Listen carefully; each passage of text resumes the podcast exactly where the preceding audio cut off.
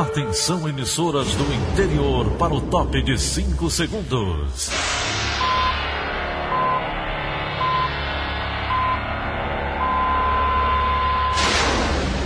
A Verdinha leva o som cada vez mais longe. Rádio Sul Cearense de Brejo Santo, Cristal de Quixeramobim, Iracema de Ipu, Jornal Centro-Sul de Iguatu, Macambira de Poeiras, Tabajara de São Benedito, Oroz FM, Pioneira de Forquilha, Itataia de Santa Quitéria, União de Camocim, Educadora do Cariri do Crato, Líder FM de Itapipoca, Aquarela FM de Miraíma, Liberdade de Itapipoca. Itarema, Carinhosa de Acopiara, Sertão Central de Senador Pompeu, Vale do Salgado de Lavras da Mangabeira, Vale FM de Nova Russas.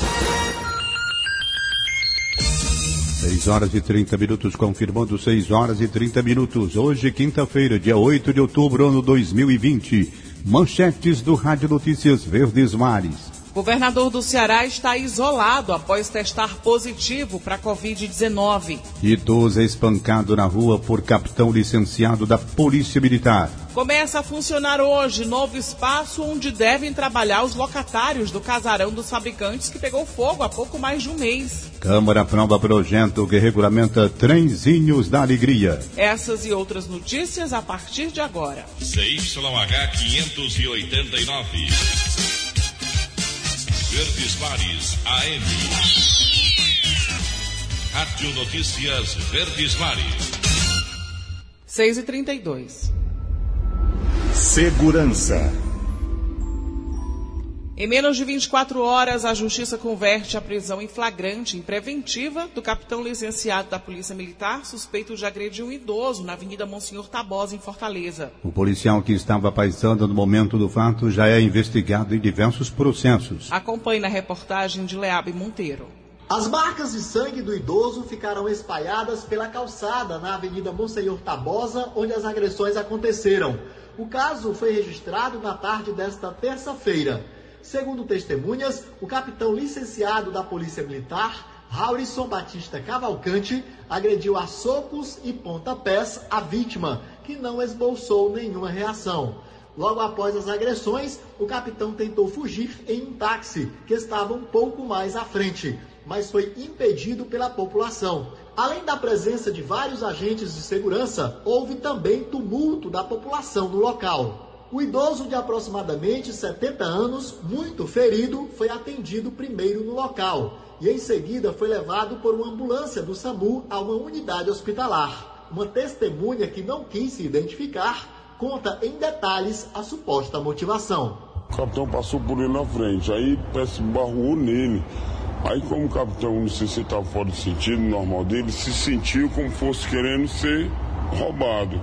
Aí vi, se virou logo dando um pau da venda do idoso e agredindo. Aí quando chegou bem aqui, derrubou o idoso aqui, ficou dando de chute na cabeça, tacando a cabeça dele no, no fio de pedra aqui e desse fio de, de, alumínio que tem aqui, que é muito forte. E altos chutes também deu no, nas costelas que fraturou. E tava dando tipo assim, como tivesse morto, revirando os olhos e nós animando ele, né? A Controladoria Geral de Disciplina dos Órgãos de Segurança Pública e Sistema Penitenciário autuou em flagrante o policial militar por lesão corporal de natureza grave. A condução do servidor foi realizada por uma equipe da PM. O policial encontra-se no presídio militar e à disposição da Justiça. No sistema da Secretaria de Segurança Pública consta que o capitão licenciado da PM já é investigado em processos por tortura, peculato e até abuso de autoridade. Leabem Monteiro para a Rádio Verdes Mares. Nossa produção procurou o advogado de defesa do capitão da PM, mas as ligações não foram atendidas. A Controladoria Geral de Disciplina dos Órgãos de Segurança Pública e Sistema Penitenciário afirma que determinou a instauração do competente procedimento disciplinar para apuração dos fatos na seara administrativa. Conforme a Polícia Militar, os detalhes circunstanciais e a motivação dos fatos serão apurados pelos órgãos competentes. Ônibus sofre uma pane elétrica e pega fogo na Avenida Coronel Carvalho, no bairro Jardim Iracema, aqui em Fortaleza. Paulo Sadá tem os detalhes. O incêndio teria iniciado por volta de 2 horas da tarde e 51 minutos aqui no Jardim Iracema, Avenida Coronel Carvalho. Segundo informações, no momento em que começou o fogo, já na parte da frente do carro, onde fica o motor do veículo, o motorista conseguiu retirar todos os passageiros, parou o veículo mesmo aqui no cruzamento com a rua Professor Gomes e o incêndio tomou conta de todo o colete completamente destruído. A equipe do Corpo de Bombeiros foi acionada, conseguiram contornar a situação. O incêndio chegou a atingir dois comércios, apenas a fachada, e ninguém saiu ferido. Né? Foi confirmado por parte da empresa que não foi um incêndio criminoso, teria sido causado por conta de uma pane elétrica. Ninguém saiu ferido e a situação já foi controlada na tarde desta quarta-feira. Paulo Sadar para a Rádio Verdes Mares. Mais de 10 quilos de cocaína são apreendidos numa área fora do cais do porto do PC em São Gonçalo do Amarante, região metropolitana de Fortaleza. A droga estava dentro de um container. Policiais federais foram checar uma denúncia anônima e encontraram o material. As investigações continuam para saber quem era o traficante, a origem e o destino da droga. Até o momento, ninguém foi preso. Mês passado, três pessoas foram presas com mais de 340 quilos de cocaína que foi apreendida dentro de um veículo também no complexo do PCI. A Polícia Federal está reforçando a segurança no porto. 6 horas e 36. Saúde. Hora de atualizar os dados da pandemia. O Ceará registra mais oito óbitos por Covid-19. Agora, as vidas perdidas somam 9.100. Quanto ao número de casos confirmados, já são mais de 257 mil diagnósticos da doença aqui no estado. A boa notícia é que pacientes recuperados já ultrapassam o número de 221 mil. Os dados são da plataforma Integra SUS da Secretaria da Saúde do Estado. Vigilância Sanitária do Eusébio interdita escola após funcionários testarem positivo para a Covid-19. Vamos saber mais detalhes com Rana Freitas. De acordo com a Secretaria de Saúde do Eusébio, a suspensão aconteceu no último domingo após oito funcionários testarem positivo para o novo coronavírus. O prazo determinado pelo município é de 15 dias e deve acabar no próximo dia 18 de outubro. O Eusébio está entre as cidades com permissão para retornar com o ensino presencial no Ceará. Além dele, Fortaleza e outros 42 municípios também podem retornar com atividades físicas, desde que sigam protocolo determinado pela Secretaria de Saúde Estadual. Por enquanto, apenas instituições da iniciativa privada voltaram para a sala de aula. Ainda não há data para o retorno das aulas presenciais na rede pública estadual de ensino. Com informações da repórter Cindy Damasceno, Rana Freitas para a Rádio Verdes Mares. O governador do Ceará, Camilo Santana, anunciou por meio das redes sociais que testou positivo para a Covid-19 em um exame realizado nesta quarta-feira. Na última segunda-feira, a primeira-dama do Estado, Nélia Santana, foi diagnosticada com a doença. Depois da comprovação de que a esposa estava com a Covid, Camilo realizou um exame para detecção da doença, mas o resultado deu negativo. O diagnóstico do governador ocorreu após um segundo exame, quando ele apresentou alguns sintomas de gripe. Camilo afirmou que ainda está bem, apesar dos sintomas. 6 horas e 38. Política. Os casos de Covid entre governadores tem refletido na disputa eleitoral. Sérgio Ripardo tem mais informações. O novo coronavírus está assombrando as autoridades neste período de campanha eleitoral. Com o diagnóstico positivo de Camilo Santana, a lista de governadores que foram infectados sobe para 16 nomes. Os primeiros casos começaram em abril, quando os governadores do Rio de Janeiro, Wilson Witzel, e do Pará, Helder Barbalho, anunciaram que contraíram o vírus. Nos últimos meses, tivemos ainda os governadores de São Paulo, João Dória, e do Rio Grande do Sul, Eduardo Leite, que testaram positivo. Esses contágios envolvendo autoridades colocam o tema da pandemia em primeiro plano durante esta campanha eleitoral. Os candidatos opositores questionam a eficácia das medidas de enfrentamento à Covid, despertando nos eleitores a preocupação com a evolução da pandemia. Caso os contágios e as mortes voltem a disparar, há o temor de um novo fechamento das atividades não essenciais, com a volta do confinamento. No Sudeste, onde já começaram os debates entre os candidatos, sobram críticas à sobrecarga do sistema público de saúde, além das denúncias de desvios de verbas destinadas ao combate à Covid. No Rio de Janeiro, a candidata do partido de Wilson Witzel, Glória Heloísa, do PSC, aparece com menos de 1% das intenções de voto na última pesquisa do Ibope. Em São Paulo, o candidato do partido de João Dória, o prefeito Bruno Covas, do PSDB, perdeu favoritismo para Celso Russumano, do Partido Republicanos, que agora lidera a disputa paulistana. Sérgio Ripado, para a Rádio Verdes Mares. Eleições 2020. Hora de saber como foi o dia da campanha dos candidatos que concorrem à Prefeitura de Fortaleza. Por sorteio, hoje foram quatro postulantes ao pleito executivo. Luana Barros acompanhou a quarta-feira de parte deles. Candidata do PT, Luiziane Lin, se reuniu com representantes do Sindicato dos Comerciários durante a tarde.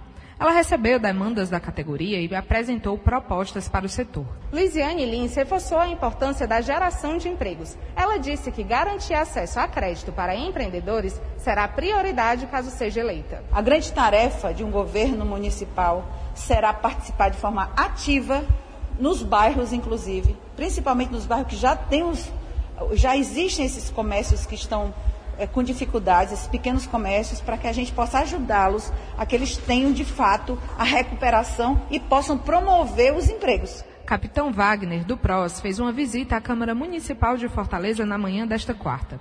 Ele conversou com vereadores aliados e opositores e aproveitou para destacar a importância de uma boa relação entre prefeito e parlamentares. O candidato também falou sobre as propostas de incentivo ao setor produtivo de Fortaleza. E dentro do nosso programa de governo já tem vários é, projetos focados nessa questão da geração de emprego e renda. Como o Ano 1 do Empreendedor, que é aquele que garante as novas empresas que forem abertas na cidade de Fortaleza. Um ano de isenção dos tributos municipais. O outro que é, revoga a lei de alvarás e torna de novo o alvará da cidade um alvará permanente. O candidato Heitor Ferre, do Solidariedade, participou de caminhada na Avenida Mosalo Sena, no bairro Vila Velha. Ao conversar com lojistas, ele destacou a necessidade de diminuir burocracias para o setor de comércio da capital. O candidato também apresentou propostas de melhoria na política habitacional de Fortaleza. Fortaleza tem 800 mil pessoas vivendo em aglomerados urbanos então vivem em condições subhumanas, desumanas. Nós temos um grande programa de moradia popular para dar casa a quem precisa e não pode pagar. A casa, a moradia é o primeiro passo para a paz, para a saúde e para a felicidade. Candidato do PSOL, Renato Roseno participou de panfletagem no bairro Messejana pela manhã. Acompanhado de candidatos a vereador do partido, ele afirmou que quer criar uma renda básica para a população mais pobre da capital caso seja eleito. O projeto deve ser voltado a famílias com crianças pequenas e chefiadas por mulheres. Muito importante privilegiar, sobretudo, aquela família com criança pequena, em especial chefiada por mulheres. Vamos lembrar que 40% dos lares são chefiados por mulheres, metade desses lares são mulheres solo, que criam seus filhos sozinhas. Portanto, nós queremos garantir uma renda básica como um direito, isso bancado com, com recursos do Tesouro Municipal. Luana Barros, para a Rádio Verdes Mares. A agenda de hoje dos candidatos você confere no site do Diário do Nordeste. A gente continua falando sobre eleições 2020. Os candidatos à Prefeitura de Fortaleza seguem em campanha. No entanto, há um limite de gastos que deve ser utilizado por cada postulante. Os detalhes com Wagner Mendes. Em uma semana e meia de campanha eleitoral, os candidatos à Prefeitura de Fortaleza já registraram os primeiros números dos recursos recebidos no sistema do TSE. A maior parte do dinheiro usado para a divulgação das campanhas até ontem veio da verba partidária. As doações de pessoas físicas também tem engordado esse caixa. Dos nomes colocados na disputa majoritária, Célio Studart foi o que mais recebeu de legendas. Foram 627 mil reais do Partido Verde. Filiados a partidos que devem receber os maiores valores do Fundo Especial de Financiamento de Campanha neste ano, Heitor Freire, do PSL, e Luiziane Lins, do PT, possuem repasses, cada um, no valor de 450 mil reais. Por outro lado, as doações de pessoas físicas às campanhas já chamam a atenção logo no início da disputa eleitoral na capital. Quem lidera esse ranking provisório é o capitão Wagner do PROS. O deputado recebeu doação de 500 mil reais do senador Eduardo Girão do Podemos. O candidato do governo, Sarto Nogueira, do PDT, soma 282 mil reais em doações de pessoas físicas. Até ontem, o único na disputa ao passe municipal que recebeu doações de financiamento coletivo foi o candidato Renato Roseno, do PSOL. Ele recebeu quase 22 mil reais na modalidade. Você confere no site do Diário do Nordeste levantamento completo dos primeiros números divulgados pela Justiça Eleitoral, principalmente de como esse dinheiro tem sido gasto pelos candidatos. Wagner Mendes para a Rádio Verdes Mares. Agora a gente tem um comentário de política de William Santos. Bom dia, William. Olá, bom dia a você que nos ouve na Verdinha. Na política, uma notícia que ganhou destaque ontem foi o teste positivo do governador Camilo Santana para a Covid-19. A primeira-dama do estado, Nélia Leite, já tinha sido diagnosticada e ontem o governador disse que também testou positivo para a doença, embora esteja bem. Fica o desejo pela pronta recuperação dos dois, claro, mas em meio à eleição municipal, isso abre espaço também para um questionamento. O afastamento do governador de algumas atividades pode ter algum impacto na disputa eleitoral? Bom, pelo menos por enquanto, a resposta é não. Camilo Santana ainda não entrou na campanha e não deve entrar, pelo menos não no primeiro turno. O impasse é que o partido do governador, o PT, tem candidatura própria em Fortaleza, a da deputada federal Luiziane Lins. Mas o PDT, partido com o qual Camilo tem uma parceria política e administrativa, como ele mesmo disse recentemente, também tem candidato, o deputado estadual José Sarto. O PT já está usando a imagem do governador na campanha. O PDT, por conta da legislação eleitoral, não pode usar, mas a cobiça, entre aspas, pela participação de Camilo na disputa deve arrefecer. Se houver segundo turno e se um desses dois partidos estiver no páreo, aí sim o cenário pode mudar. Mais informações você pode acompanhar no pontopoder.com.br, a plataforma de cobertura política do Sistema Verdes Mares na internet. William Santos para a Rádio Verdes Mares. 6 horas e 46 minutos, agora direto da redação integrada do Sistema Verdes Mares. A jornalista Helena Sena traz as últimas informações. Bom dia, Helena. Bom dia, Tom. Na noite desta quarta-feira, uma mulher foi morta a tiros e um homem ficou gravemente ferido na praia do Cumbuco, em Calcaia, na região metropolitana de Fortaleza. Segundo testemunhas, as vítimas estavam na parte externa de um restaurante na rua Almirante Soares Dutra, quando um grupo armado chegou ao local e atirou contra o casal. Samira de Souza, de 25 anos, morreu sentada em uma cadeira. Já José Medeiros de Araújo Neto, de 20 anos, chegou a correr, mas também foi atingido pelos disparos.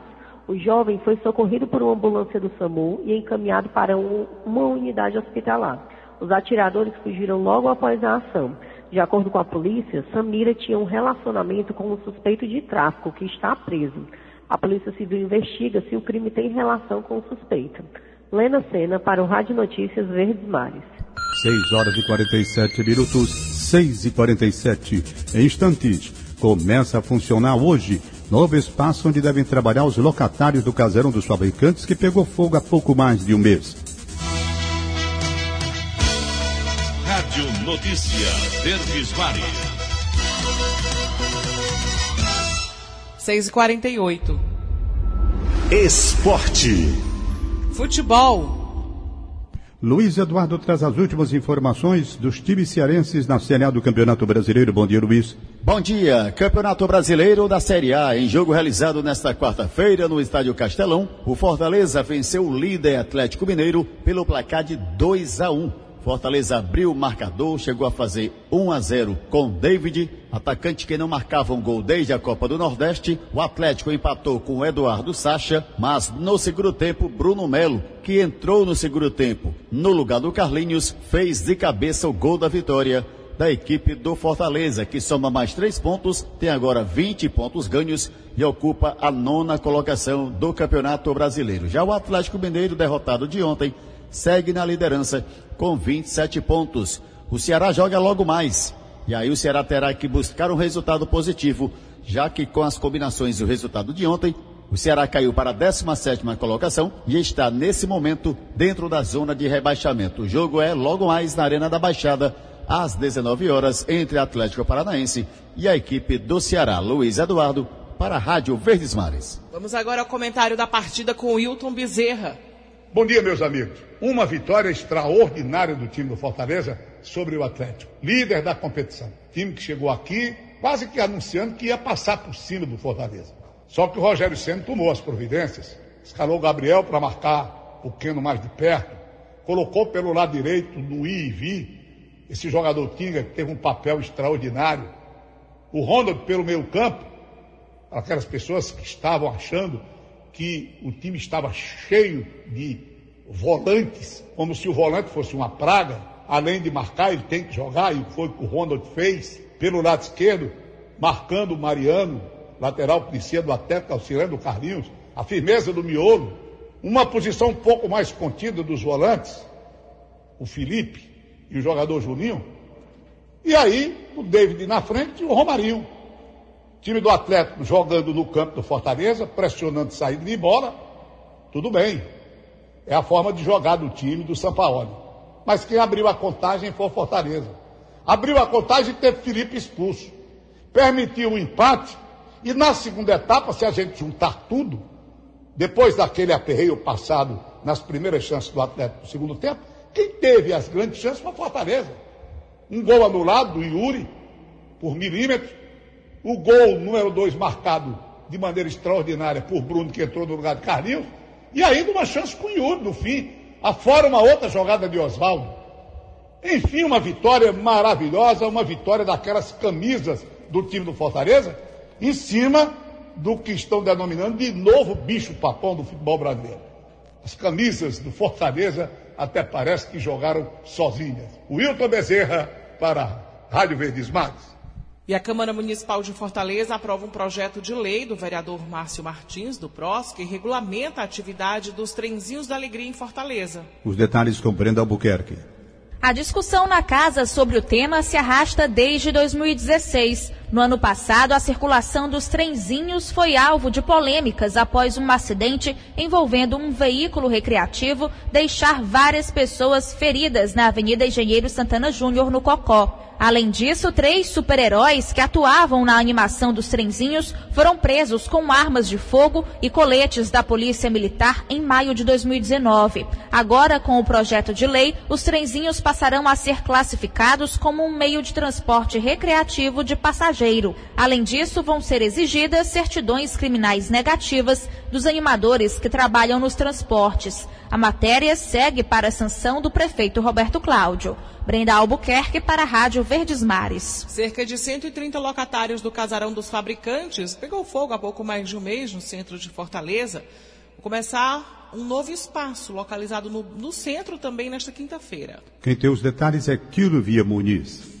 O novo espaço fica localizado na rua Icó, também no centro da cidade, a cerca de 700 metros do antigo casarão dos fabricantes. Só para vocês terem uma ideia, o local que pegou fogo fica localizado entre o Mercado Central e a Catedral Metropolitana. De acordo com a administradora do local, 130 dos 160 permissionários vão conseguir trabalhar nesse espaço. O local é menor, então tem muita gente que acha que não está conseguindo é, trabalhar, que não vai conseguir um espaço adequado para trabalhar, já que tinha várias lojas no antigo casarão dos fabricantes. Agora, a expectativa é de que cada um fique com um box para que o maior número possível de pessoas seja contemplado no local. A expectativa é que o prédio abra as portas oficialmente nesta quinta-feira, às 10 horas.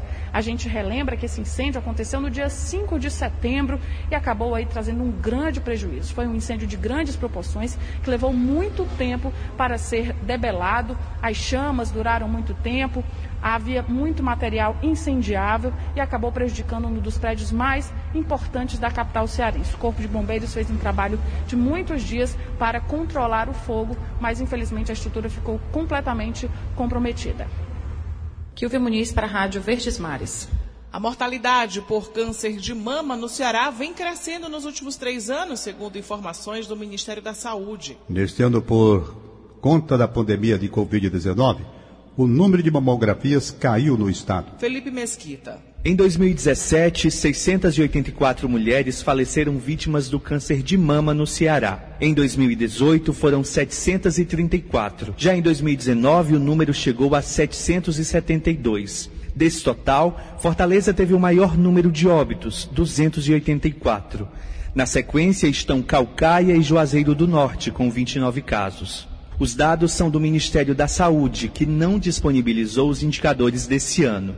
Nesse cenário, especialistas indicam que o isolamento social por causa da Covid-19 vem impactando o diagnóstico precoce da doença. Ainda conforme o Ministério da Saúde, o número de mamografias realizadas no Ceará caiu 44% de janeiro a agosto deste ano, em comparação com o mesmo período de 2019. A baixa foi de 58.085 para 32.351 entre os intervalos. O Ministério da Saúde afirma que o câncer de mama não é uma doença totalmente prevenível, por conta da multiplicidade de fatores relacionados ao seu surgimento, mas indica que os cuidados se baseiam na adoção de um estilo saudável no dia a dia, como boa alimentação e prática regular de atividades físicas. Felipe Mesquita para a Rádio Verdes Mares. Em apenas sete dias, outubro já tem quase metade do número de incêndios registrados no mês passado. Rafaela do Mar que tem mais informações. Em apenas sete dias, outubro já registra 217 focos de queimadas em vegetação em todo o estado do Ceará. Quase 50% do número observado em relação a setembro, que registrou 440 casos. O sertão cearense enfrenta um período de temperatura elevada, vegetação seca e ventos mais intensos. Apesar desses fatores, um especialista em incêndio florestal do Corpo de Bombeiros destaca que a maioria dos casos decorre da ação humana. Acompanhe o que o tenente Valdomiro Loreto fala sobre o assunto. Segundo o Laboratório de Incêndios Florestais da Universidade de Paraná, é uma doutrina que eu gosto muito de usar, ele afirma que 90 96% das causas de incêndio em vegetação vem de forma antrópica, ou seja, por algum motivo, por alguma forma, o homem causou aquele tipo de ação. Aqui no nosso estado, basicamente, a ação natural para causar incêndio, nós só temos as descargas atmosféricas, o raio. Então, nessa época, não, segundo semestre, nós não temos a incidência de raios aqui no estado do Ceará. Então, a grande maioria desses incêndios, para não dizer 100%, eles provêm da ação humana. Rafaela Duarte para a Rádio Verdes Mares. O CineDT tem mais de 1.700 vagas de emprego em todo o Ceará nesta quinta-feira. Mais informações com o repórter Ítero Rocha. Mais de 1.700 vagas de emprego estão sendo ofertadas hoje em todo o estado no CineDT. De acordo com o órgão, Fortaleza é o município com mais ofertas. São 462 oportunidades, sendo 20 para PCDs, as pessoas com deficiência. Na capital cearense, o destaque é para eletricista de rede, montador de móveis de madeira e motorista carreteiro.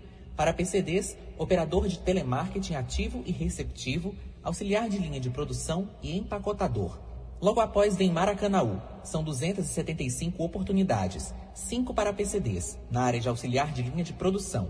Na ampla concorrência, as ocupações que se destacam são costureiro, a máquina de confecção em série, operador de computador e pedreiro.